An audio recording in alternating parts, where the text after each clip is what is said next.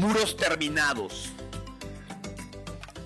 Y miren, en cualquier, en cualquier competición deportiva, eh, los últimos minutos son los más intensos, son los más eh, emocionantes. ayer iba en la mañana, prendo el radio y pues no, yo no sabía que ayer se jugó, más no sé cuántos de aquí sepan que ayer se jugó la final de la UEFA Champions League de mujeres. Yo no sabía, la verdad sabía que iban a jugar, no sabía qué día era ni a qué hora, eran como las 9 de la mañana. Eh, yo prendí el radio y entonces literalmente me tocó escuchar el gol con el que el equipo Barcelona de mujeres le da la vuelta al marcador al Wolfsburg de Alemania para ir ganando 3-2 y faltaban como 13 minutos, ¿no? Y al parecer iba ganando 2-0 el Wolfsburg, el Barcelona le dio la vuelta, ¿no? Es lo que yo venía escuchando, no sabía, venía escuchando lo que decían las, las comentaristas. Y venía escuchando y entonces escuchaba la narrativa y mira, yo ni siquiera había seguido, no es como que conozco a las jugadoras, no, no, no, nada, pero me emocioné, o sea, me emocioné de venir escuchando los últimos 10 minutos de un partido, un torneo que no tenía la mayor injerencia en mi vida, pero me emocioné. ¿Por qué? Porque generalmente los últimos minutos de una competencia, de un examen, de un proyecto, son muy intensos para nosotros. Eh, cuando un equipo de fútbol o un equipo deportivo está avanzando hacia la victoria, esos minutos se hacen eternos. Y el que quiere ganar, el que quiere empatar, esos minutos se hacen muy rápidos. Y entonces comienza esa intensidad en la cual se genera una emoción muy particular. Ahora, esto es verdad en los deportes, pero también es verdad en los negocios, también es verdad en la política y por supuesto también es verdad en nuestra vida espiritual. La lucha se intensifica cuando nos acercamos al final. En, Nehemías, mientras el pueblo de Dios estaba reedificando la ciudad, reedificando eh, con éxito los muros de la ciudad, la oposición, todas las personas que se oponían a los esfuerzos del pueblo de Israel se intensifica, aumenta esta oposición.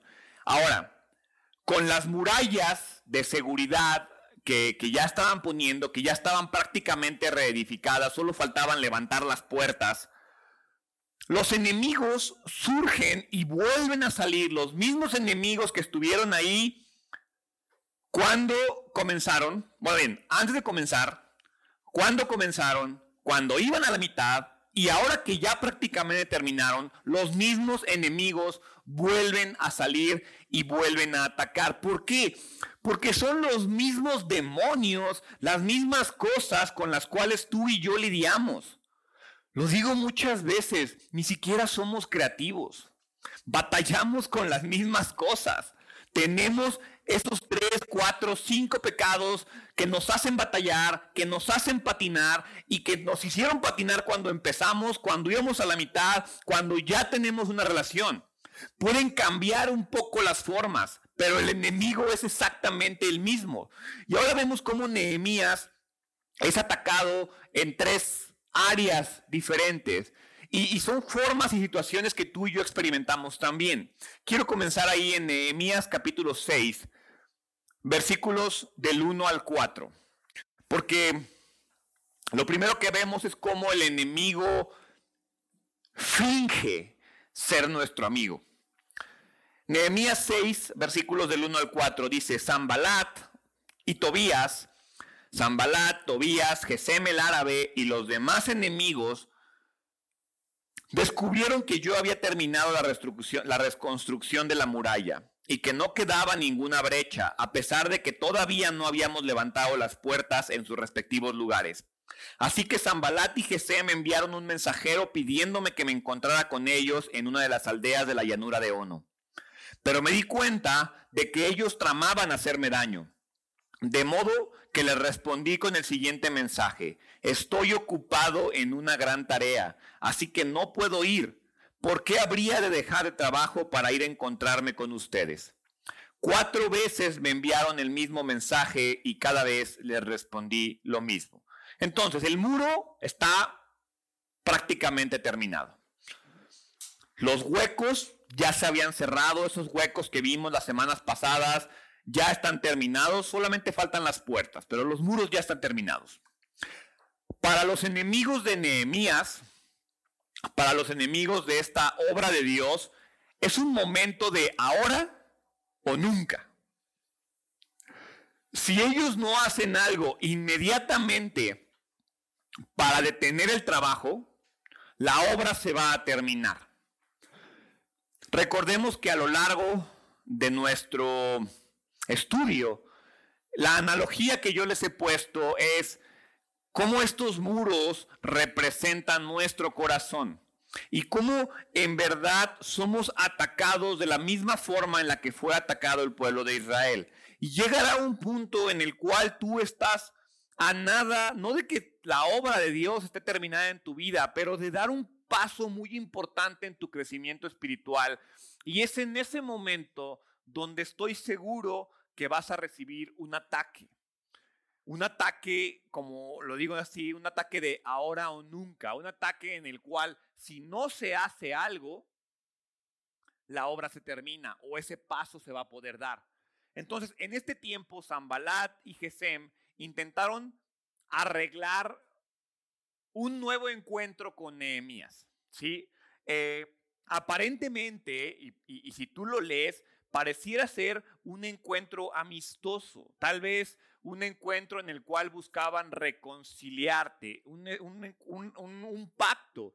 Porque, miren, e, el, diablo es muy inteligente, e, el, diablo no va a llegar a decirte, hey, vente, vamos a pecar. No, hey, vente, detén la obra de Cristo. Claro que no, no la voy a detener. El diablo va a llegar a meterte una distracción. El diablo va a llegar a tratar de engañarte. El diablo va a tratar de mover tu prioridad. Pero no va a llegar a decirte, vente amigo, vamos a pecar. ¿Por qué? Porque creo que al menos cuando tú y yo estamos conscientes, sabemos en qué momento y qué cosas nos convienen y qué cosas no nos convienen. Entonces el diablo es muy inteligente.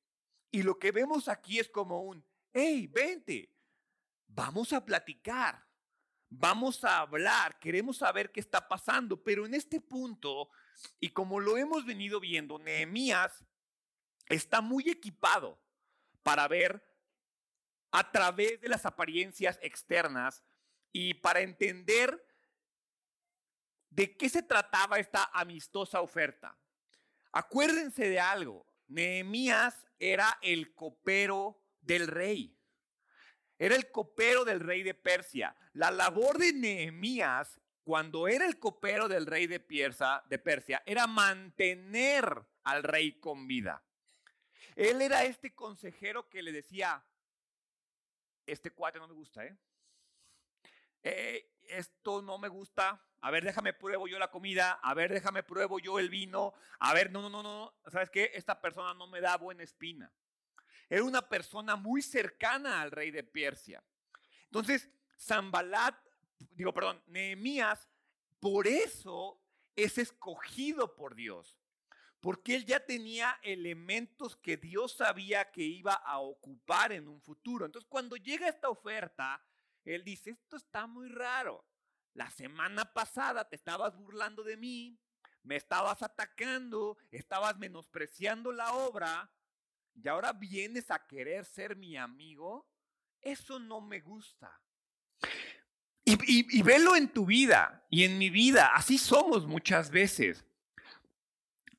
Personas que nos criticaron, personas que se burlan de nosotros, personas que nos atacan, de pronto llegan y, ay, si no, no pasa nada. Personas que tú sabes que están hablando de ti a tus espaldas y llegan por el otro lado a hacerte la barba. Y tú dices, eh, pero muchas veces tú y yo caemos y ahí vamos. Ahora, Nehemías em, sabe y entiende que tú y yo no podemos pecar de inocentes. Una cosa es ser humildes, la, frase que, alguna vez en un sermón les, les dije, es que se trata de ser mansos, no mensos. Es muy diferente, totalmente diferente. No importa la posición en la que te encuentres, siempre van a existir aquellos que son muy amistosos en tu cara, pero que planean hacer algo a tus espaldas. No estoy diciendo que seamos desconfiados, estoy diciendo que seamos cautelosos, que seamos cuidadosos. Nehemías está equipado con discernimiento. Nehemías sabía perfectamente discernir este tipo de situaciones. Ahora, es algo que muchas veces escuchamos. Es que tienes que tener discernimiento, es que pídele discernimiento a Dios. Y como lo digo muchas veces cuando me toca hablar de temas complicados, cuando doy cursos en la zona industrial, así, le digo, a ver, a ver, a ver, defíneme discernimiento. Porque pedimos discernimiento. La pregunta es, ¿qué es discernimiento? Si yo ahorita les pasara una hoja de papel y les dijera, escríbanme su definición de discernimiento, les garantizo que las opciones serían muy variadas. Porque seguramente entendemos el concepto de discernimiento como algo diferente. Mira, te lo voy a poner muy sencillo. ¿Qué es el discernimiento? El discernimiento es la habilidad de juzgar cualquier situación según la visión de Dios. Ese es el discernimiento. Es aprender a ponernos los ojos de Dios para una situación en lo particular, que es lo que Dios quiere que yo haga aquí. ¿Qué es lo que Dios quiere que yo haga?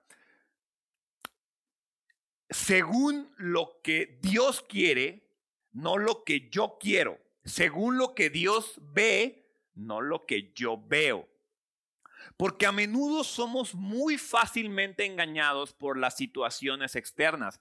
Te acordarás, primera de Samuel 16:7, cuando están a punto de ungir a David, dice Dios, Jehová no mira lo que mira el hombre. Pues el hombre mira lo que está delante de sus ojos, pero Jehová mira el corazón. Tener discernimiento es mirar más allá de la situación. Entonces, muchas personas confunden discernimiento con ser negativo, con ser crítico, con ser desconfiado, pero el discernimiento es em, la capacidad de ver el bien cuando otros tal vez no puedan.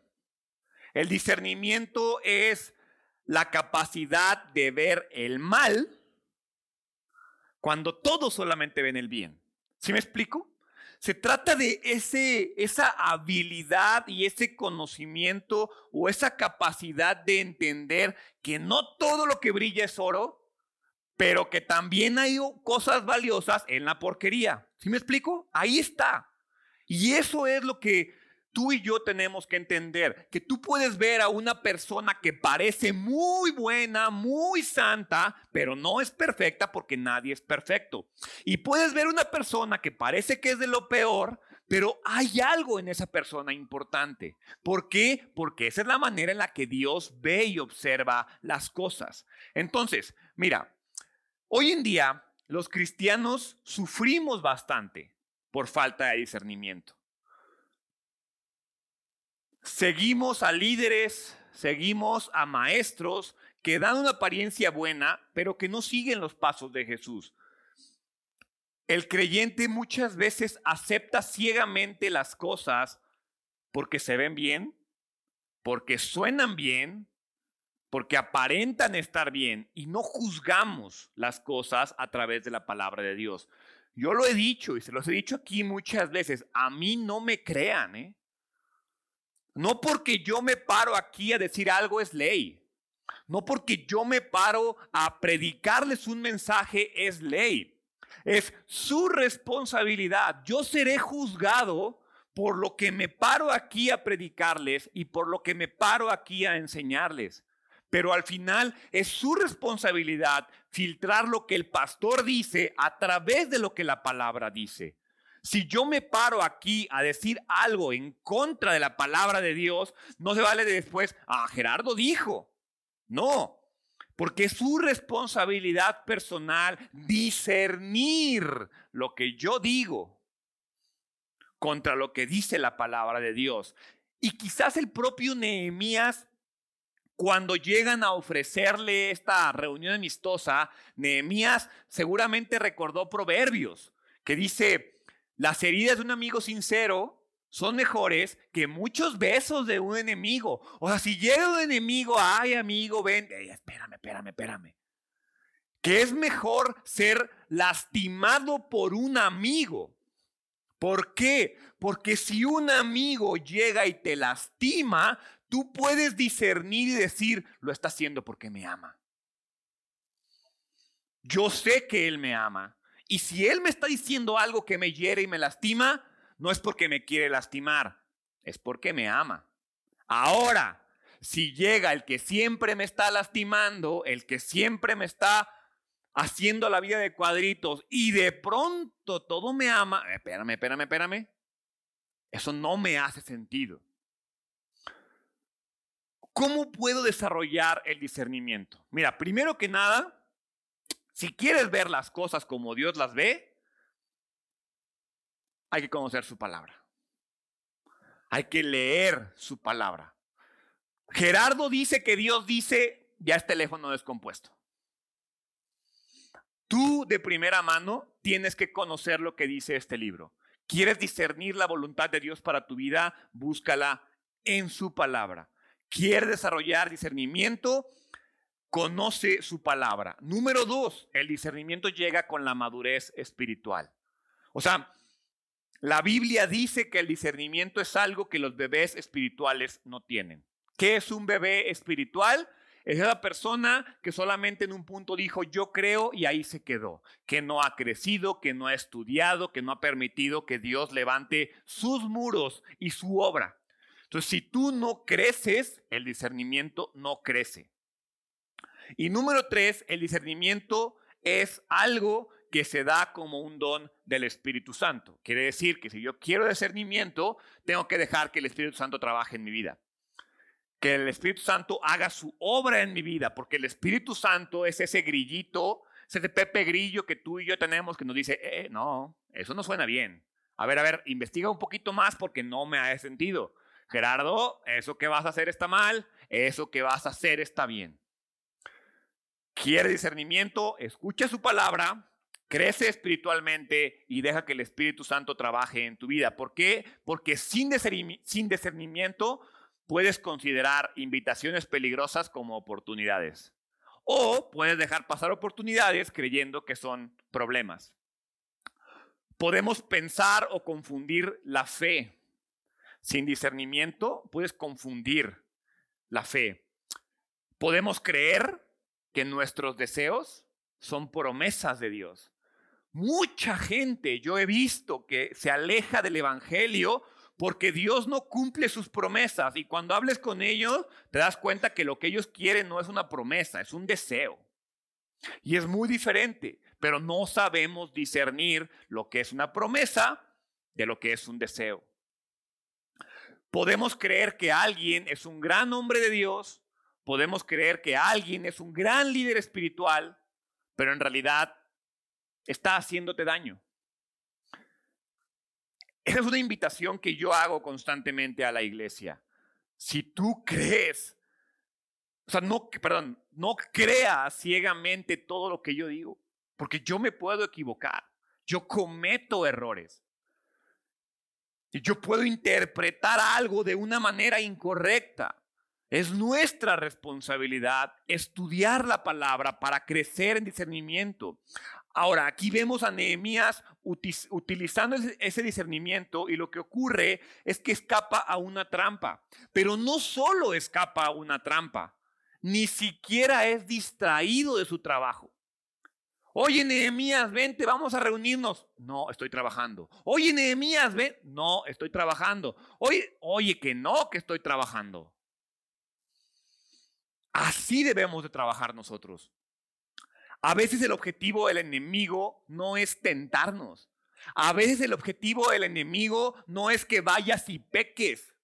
El objetivo del enemigo es que dejes de hacer la obra de Dios. ¿Por qué? Porque si conoces la definición de pecado, no es hacer lo malo. Pecado es saber hacer lo bueno y no hacerlo. Entonces, cuando el diablo te distrae de hacer lo bueno, cuando el diablo nos distrae de hacer la obra de Dios, Él ya cumplió. A Él no le importa que seamos unos pecadores, ya lo somos. A Él lo que le importa es que dejes la obra de Dios. Y eso es lo que ellos están buscando. ¡Hey, vente! Vámonos al Valle de Ono. Déjalos ahí. Vamos a platicar tú y yo. Estoy trabajando. La obra de Dios es más importante. Nehemías encontró enfoque en la obra de Dios a través del discernimiento. Él sabía lo que Dios quería que hiciera y lo hizo. Y no iba a permitir que nadie lo desviara de eso. El trabajo, la familia, el dinero, la iglesia. Él sabe lo que debe de hacer, él va y lo hace. ¿Qué cosas te están desviando? ¿Qué cosas nos están desviando de la voluntad de Dios? Cualquiera que está haciendo una obra para Dios debe enfrentarse con cientos de causas nobles pero no porque sea una causa noble, me debe distraer de la obra de Dios. El discernimiento siempre me va a dar enfoque para la obra de Dios. Versículo 5. La quinta vez, el sirviente de Zambalat llegó con una carta abierta en su mano que decía, circula un rumor. O sea, es decir, ya, ya, ya, no lo pudimos distraer. Vamos a atacarlo. Circula un rumor entre las naciones vecinas y Gesem me asegura que es cierto, que tú y los judíos piensan rebelarse y que por eso reconstruyen la muralla. Según sus informes, tú te propones ser el rey. También informa que has nombrado profetas en Jerusalén para que proclamen acerca de ti. Atención, hay rey en Judá puede tener la seguridad de que este informe llegará a oídos del rey, de modo que sugiero que vengas a hablar conmigo del asunto. Yo respondí, todo lo que dices es puro cuento. Tú mismo inventaste todo. Solo trataban de intimidarnos, creían que podrían desalentarnos y detener la obra, de modo que seguí con el trabajo más decidido que nunca. Las calumnias de Zambalat iniciaron de la manera en la que muchos ataques comienzan, de manera verbal, como un reporte de lo que supuestamente están diciendo de ti. Las acusaciones de, del tipo, la gente dice que, es que Gerardo, la gente está diciendo, es que esto es lo que está pasando, dan una impresión equivocada con mucha facilidad. Zambalat acusa a Nehemías falsamente. Corre el rumor entre las naciones vecinas. Mira, no importa qué tan popular sea una mentira, ¿eh? No importa qué tan popular sea una mentira, eso no la hace verdad. No importa lo que la gente diga, lo que importa es la verdad. No importa lo que hoy escuchemos en las redes sociales, es que ya, ya es aceptado. No, es que sí, esto sí es una enfermedad psicológica. No, esto, no, a ver, a ver, a ver, es pecado. No importa lo que la gente diga, la verdad solo es una. ¿A quién le crees? ¿A Dios o a la gente? Y entonces te quiero preguntar, ¿qué es lo que dice Dios de ti? ¿Por qué le hacemos tanto caso a lo que la gente nos dice y se nos olvida lo que Dios dice de nosotros? Porque lo que Dios dice de mí es que soy perfecto. Lo que Dios dice de mí es que Él me hizo con amor. Lo que Dios dice de mí es que soy un hijo de Él, que soy su amigo, que es mi padre. Dios dice tantas cosas de mí y yo voy y le creo al primero que se me atraviesa en el camino y me siento mal conmigo mismo por eso. Cuando alguien se acerque y diga algo de ti, Filtralo y ciérnelo a través de lo que Dios está diciendo de ti. Porque seguramente estas mentiras hicieron enojar a Nehemías. No digo que no, él está trabajando duro, él ha confiado en la obra de Dios y entonces llega gente y habla mal de él y uno puede decir, yo me parto el lomo por las cosas de Dios para que la gente llegue y diga de esto y esto y esto y esto y esto y así no funcionan las cosas, pero en este, en este caso Nehemías ha hecho un gran sacrificio para demostrar que él no está haciendo las cosas por él mismo, que él no planea ser un rey, que él le pidió permiso al rey de Persia para ir a trabajar, que prometió que iba a regresar. Entonces Nehemías está siendo acusado de las mismas cosas de las que él se está esforzando en no caer, y eso nos pasa a nosotros. Te esfuerzas por las cosas de Dios, te esfuerzas por hacer las cosas que Dios dice y después llega Dios, perdón, llega la gente y te ataca por hacer esas cosas. Pero ¿sabes algo? El diablo sabe cuáles son nuestros botones rojos. El diablo sabe perfectamente cuáles son los botones que debe de picar para hacerte molestar. Porque a mí me puede llegar el diablo a decir algo y a mí se me resbala. Pero eso mismo puede llegar a decírselo a otra persona y eso lo puede tumbar. El diablo no solamente conoce cuáles son las cosas que nos afectan, sabe cómo aventárnoslas en la cara, sabe cómo hacer que nos detengamos, porque Él no se va a detener. Tú y yo no podemos detener eso, pero sí podemos hacer que deje de afectarnos. Zambalat está amenazando a Nehemías. ¿Y qué es lo que hace Nehemías? Sigue trabajando. Miren, Parece consejo de niño de primaria. Pero si el bully te está atacando, ignóralo. Le duele más que lo ignores, porque entre más le des por su lado, más lo va a seguir haciendo. ¿Por qué? Porque le da poder sobre ti.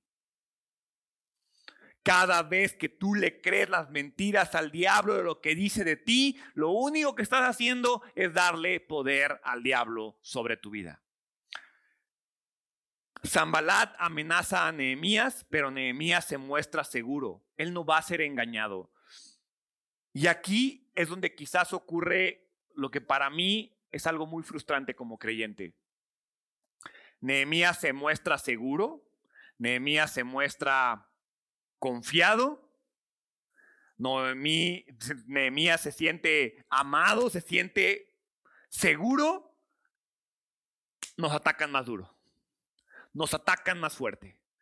Entre más firme crees que das el paso, más duro es el golpe que nos da la vida.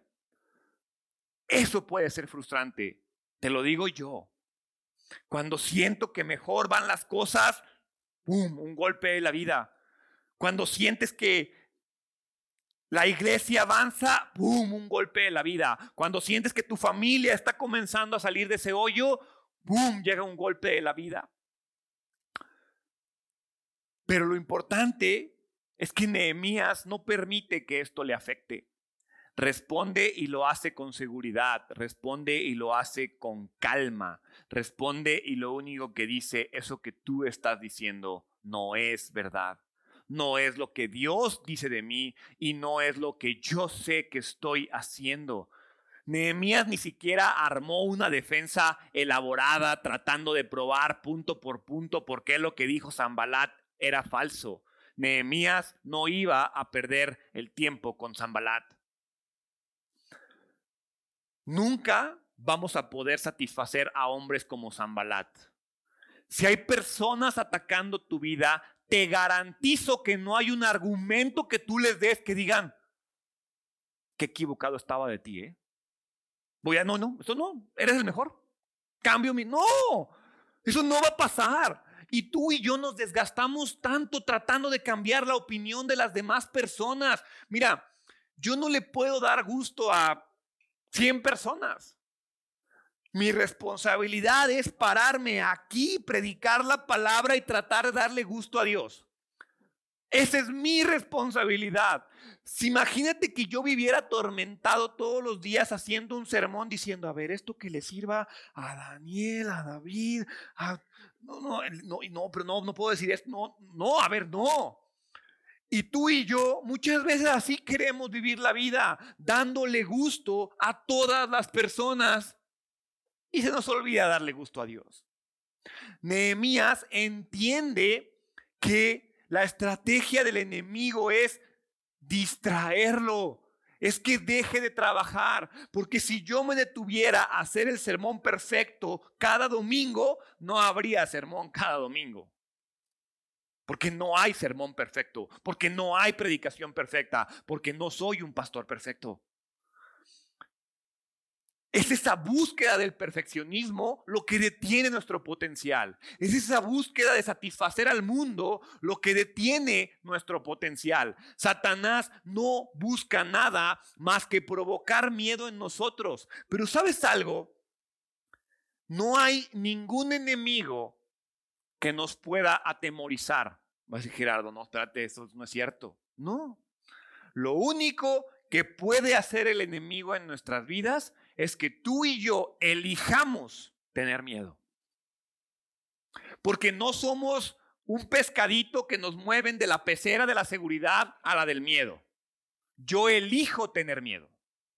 Si algo me da miedo es porque yo elijo tener miedo. No, Gerardo, es que yo tengo miedo a las cucarachas y no, ve y trata tu miedo con un psicólogo. ¿Sí? Si en verdad no puedes lidiar con algo y tú crees que el miedo es otra cosa, lidia con eso de una manera diferente. Pero lo que el diablo busca es que tú y yo elijamos el miedo. Y que por miedo dejemos de trabajar. Muchos creyentes vivimos paralizados por el miedo, por el miedo al que dirán, por el miedo a lo que van a decir de mí, por el miedo a lo que estoy haciendo. Y debemos olvidarnos de eso en este tipo de situaciones, porque las personas van a hablar de cualquier forma. Miren, siempre que me toca darle consejería prematrimonial a alguien, cuando hablamos de la boda, les digo, mira, no te vuelvas loco. Es una boda, va a durar cinco horas. Y no importa lo que hagas, la gente te va a criticar. Entonces mejor gástate el dinero en la luna de miel, en tu casa, en, o sea, la boda te la van a criticar. No importa lo que hagas. Si haces una boda súper lujosa, hoy estuvo como muy exagerada, ¿no? Si haces una boda súper chiquita, ay, se vieron medio codos. Siempre. No importa lo que hagas, nos van a criticar. Entonces, deja de hacer las cosas por lo que la gente hace. Porque si tus decisiones están basadas por la opinión más popular, nunca vas a lograr nada. ¿Qué hacemos? Haz lo que Nehemías hizo. Ve lo que hizo al final. Dice en el versículo C8, yo respondí, todo lo que dices es puro cuento, tú mismo te lo inventaste, solo tratan de intimidarlos, creían que podrían desalentarnos y detener la obra, de modo que seguí con el trabajo más decidido que nunca. Sigue trabajando, sigue trabajando no con poder, no con fuerza, con el Espíritu Santo. Versículo 10. Más adelante fui a visitar a Semaías, hijo de Delaya y nieto de Mejetabel, que estaba recluido en su casa. Me dijo, reunámonos dentro del templo de Dios y cerremos las puertas con cerrojos. Tus enemigos vienen a matarte esta noche. Pero yo respondí, ¿acaso debería una persona en mi posición huir del peligro? ¿Acaso debería alguien en mi posición entrar al templo para salvar su vida? No lo haré. Me di cuenta de que Dios no le había hablado, sino que decía esa profecía contra mí porque Tobías y Zambalat lo habían contratado. Ellos esperaban intimidarme y hacerme pecar. De esa forma podrían acusarme y desacreditarme. Oh Dios mío, acuérdate de todas las cosas malvadas que Tobías y Zambalat han hecho y recuerda a la profetisa Noadías y a todos los profetas como ella que trataron de intimidarme. Semaías se decía que era un profeta, pero no lo era. Semaías le ofreció a Nehemías un refugio. Hey, ven, vamos al templo. Protégete en el templo. Y su consejo suena piadoso. Su consejo suena a ver, ¿qué de malo tiene que Nehemías se proteja en el templo? Vamos a buscar refugio en el templo. Pero de nueva cuenta, Nehemías muestra su conocimiento de la palabra de Dios y él sabe que al no ser sacerdote, él no puede entrar al templo. El rey Usías entró al templo sin ser sacerdote y le cayó la lepra. Pero fíjate cómo ahora es un consejo que parece un buen consejo. ¿Cómo Nehemías escapa a lo que parece un buen consejo? Con discernimiento y conocimiento de la palabra de Dios. Semaías sabía cómo usar palabras religiosas, pero no porque suene religioso es correcto. No porque suene religioso deja de ser una trampa.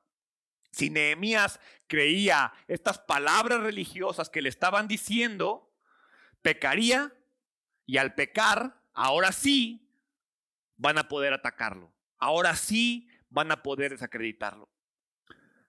Nehemías se mantuvo valiente contra el engaño, Nehemías está comprometido con la obediencia, Nehemías está comprometido con la obra de Dios. Y es lo que me encanta de Nehemías, por eso se me hace un hombre tan increíble, porque la vida, yo no veo a Nehemías que todo se le, o sea, no veo una obra milagrosa de que no, y el templo, y levantamos, y todo jaló de maravilla. No, no, no. Ataque, ataque, escombros, gente que se le revela, gente que se queja, gente que molesta, y él trabaja, trabaja y trabaja.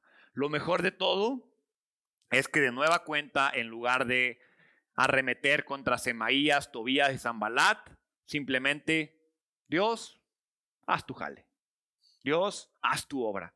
El único responsable de aplicar justicia es Dios, no Él. Vemos cómo Nehemías recibió tres ataques, la falsa amistad, la calumnia y la falsa religión. Y como lo dije, lo dije hace unas semanas, Nehemías es un tipo de Cristo. Jesús mismo también recibió tres ataques muy similares. A Nehemías le dijeron, ven, vamos al campo de Ono. Olvídate, deja de trabajar un momento y vamos al campo de Ono. A Jesús le dijeron, bájate de la cruz. Detén la hora de Dios. No es necesario que te tomes esa copa de vino. Pero tanto Jesús como Nehemías sabían que estaban haciendo la obra de Dios y no se detuvieron. No importó la tentación que tuvieron frente a ellos, ellos continúan con la obra de Dios.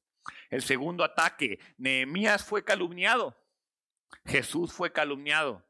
Nehemías no se defendió, habló la verdad y confió en Dios. Jesús no se defendió, habló la verdad y confió en Dios no pierdamos, no perdamos el tiempo defendiéndonos. Confiemos en Dios. Y finalmente un falso profeta le ofrece a Nehemías una salida fácil. Escóndete en el templo. Pero es la salida del miedo y es la salida de la desobediencia. Jesús también fue tentado y se le ofreció una salida fácil. Solo tenía que adorar a Satanás. Jesús tampoco quiso saber nada de eso. Versículo 15. Así que el 2 de octubre, a los 52 días después de comenzar la obra, se terminó la muralla. Cuando se enteraron los enemigos y las naciones vecinas se sintieron aterrorizados y humillados, se dieron cuenta de que esta obra la había realizado con la ayuda de nuestro Dios. Y mira, con eso quiero terminar, porque la cantidad de tiempo que tomó terminar el trabajo fue increíblemente corta. Los muros estuvieron en ruinas casi 140 años, 141 años para ser exactos. Y los restauraron en 52 días. Nehemías oró cuatro meses para una obra que le tomó menos de dos. Quiero hacer una reflexión. ¿Por qué, ¿Por qué no fue terminado el trabajo en más de 100 años? ¿Alguna vez lo has pensado o lo habías reflexionado? No fue que nadie no viera el problema. Creo que era evidente para todos que los muros estaban destruidos. no fue que los muros no fueran deseados. Me imagino que toda la nación, aunque estaban en el exilio, decían, Jerusalén está destruido. Y me encantaría vivir en Jerusalén, en mi tierra, a vivir en el exilio en Babilonia. Entonces, no es que nadie viera el problema y no es que nadie no quisiera una solución. El problema es que nadie hacía nada. El problema es que todos deseamos la obra de Dios, pero no hacemos nada. El problema es que muchos creyentes estamos esperando que la obra de Dios se cumpla. Estamos esperando que Dios haga milagros. Estamos esperando que las cosas pasan. Pero tú y yo no estamos haciendo nada. Estamos esperando que el mundo sienta y conozca el amor de Dios. Y yo no voy y le muestro el amor de Dios al mundo. Estamos esperando que la palabra de Dios llegue al mundo entero y yo no soy capaz de hablarle a mi vecino de la palabra de Dios. Estoy esperando que Dios toque el corazón de mi jefe, pero yo no muestro a Dios en mi trabajo. Y es muy fácil señalar, esto está mal, eso está mal, ahí hay un problema, ahí hay otro, ojalá, ojalá, ojalá, y es que si tú, y es que si tú hicieras, y es que si hiciéramos, y es que deberíamos, y entonces llega Nehemías y dice, yo lo hago, yo voy a accionar las cosas. Nehemías fue un hombre que no solo deseó que Jerusalén tuviera muros, Nehemías fue un hombre que se afligió que le dolió, que planeó, que oró, que le pidió osadamente cosas a Dios, que fue, que se peleó, que se mantuvo firme, que supervisó el trabajo hasta que el trabajo fue terminado. Porque quedarme sentado a señalar todo lo que está mal en el mundo es muy sencillo. Dios usó a un hombre llamado Nehemías para corregir un problema de 100 años en menos de 52 días. Y el mismo Dios puede completar obras usándonos a nosotros. Nehemías oró por cuatro meses, la obra duró dos. Nehemías trabajó más tiempo en su parte espiritual que lo que fue físicamente a hacer. La batalla espiritual fue en realidad más grande que la batalla física. Y mira, cuando la obra de Dios finalmente se complete, porque se va a completar, participes o no participes, la obra de Dios se va a completar. Cuando eso ocurra, los enemigos se van a sentir humillados. Deja de querer humillar a la gente o mostrar a la gente todo lo que está mal.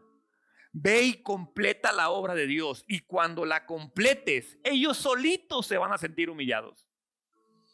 Ellos solitos van a decir, ah, ese cuate tenía razón. Él estaba bien. Muchos de nosotros vivimos vidas cristianas que nadie nota porque nuestros muros están derribados. Dejemos que Dios haga una obra de reconstrucción en nuestras vidas. Que Dios levante nuestros muros y al hacerlo, que Dios sea exaltado en nuestra vida. Termina Nehemías 6. Durante esos 52 días circularon muchas cartas entre Tobías y los nobles de Judá, pues muchos en Judá le habían jurado lealtad por su suegro, porque su suegro era Secanías, hijo de Ara, y Joanán y su hijo estaba casado con la hija de Mesulam, hijo de Berequías. Constantemente ellos me hablaban de las buenas acciones de Tobías y luego le contaban todo lo que yo decía. Por su parte, Tobías no dejaba de enviarme cartas amenazadoras a fin de intimidarme. El muro está terminado, Nehemías sigue siendo atacado. El ataque no se va a detener porque este mundo odia la obra de Dios. Preocúpate cuando el ataque se detenga. Preocúpate cuando todo esté bien. Porque quiere decir que el enemigo dice, eh, este cuate ya no está haciendo nada, ahí déjalo. Al rato me preocupo de él. Él solito se detuvo. Él está parado por miedo, por inseguridad. Mira, Tobías fue un hombre que se opuso al trabajo de reconstrucción junto con Zambalat. En Nehemías 2.10 vimos que sintió disgustado, en Nehemías 2.19 se burló, en Nehemías 4.7 se enojó, en Nehemías 6.1 intentó detener a obras a, a Nehemías otra vez. ¿Y sabes cuál es el problema? Que yo veo a muchos en Judá que vieron todo lo que hizo este tal Tobías y aún así van con Nehemías a decirle, no es tan malo Gerardo. Y así somos nosotros. Somos muy condescendientes con el pecado. Pero me gusta cómo Nehemías lidia con eso. Nehemías trabaja, ora y deja que Dios se encargue. Trabaja, ora y deja que Dios se encargue. La mentalidad de Nehemías es clara y es la que quiero que sea nuestra mentalidad. Yo tengo un trabajo por hacer y esa obra no incluye defenderme de personas. Mientras la obra de Dios no se vea afectada, deja que Dios se encargue. No te detengas. Dios tiene una obra para tu vida. Y no estoy hablando de levantar un templo, de levantar muros. Dios quiere completar una obra redentora en tu vida. Dios quiere una familia feliz para ti. Dios quiere un trabajo increíble para ti. Dios quiere unas finanzas perfectas, salud increíble. Dios tiene tanto que ofrecerte y tanto que ofrecerme a mí. Lo único que tú y yo tenemos que hacer es trabajar, es esforzarnos es que Dios, dice la Biblia, que me tengo que presentar a Él como un obrero esforzado. No como un obrero perfecto, no como un obrero que no se equivoca, no como un obrero que no falla, como un obrero que se esfuerza. ¿Te estás esforzando? ¿Te estás esforzando porque la obra de Dios se cumple en tu vida? ¿O solo quieres que Dios haga la obra de Dios en tu vida, pero tú no estás haciendo nada? Nehemías perseveró en la obra. Y fíjate cómo a lo largo de Nehemías yo no veo a una esposa, ni siquiera veo a un amigo. No veo a nadie preocupándose por Nehemías. Y él no usó eso nada, eso como excusa. Muchas veces y, esto es complicado, pero cuando tú dejas que Dios obre en tu vida, la vida se puede volver muy solitaria. Nehemías oraba mucho porque él sabía que lo único seguro que tiene es Dios. Si Dios te va a costar la vida, adelante. Ahora no estoy diciendo que eso va a pasar en tu vida. Gracias a Dios, voltea a tu alrededor y tienes una iglesia en la cual te puedes aferrar. Tienes un pastor, al menos en mí, que te amo. Pero Dios quiere hacer una obra en tu vida. Dios quiere hacer una obra a través de tu vida. La pregunta es, ¿se lo vas a permitir? ¿O vas a seguir permitiendo que el diablo detenga la obra de Dios? ¿Vas a permitir que Dios haga ese milagro en tu vida? Díselo. ¿Por qué no cierras tus ojos? Dios, gracias. Gracias Dios porque sé que tú estás ahí. Gracias porque sé que en los momentos de mayor soledad puedo aferrarme a ti. Gracias porque sé que seguirte no es popular. Gracias porque sé que no le puedo dar gusto al mundo, pero sí me puedo esforzar por agradarte a ti. Gracias porque tu Hijo Jesús decidió entregar su vida para que la mía fuera mejor. Te pido perdón por todas las veces que he detenido la obra, por todas las veces que me he entregado al miedo, por todas las veces que me he entregado a la indiferencia, a la desobediencia, por todas las veces que he sido complaciente.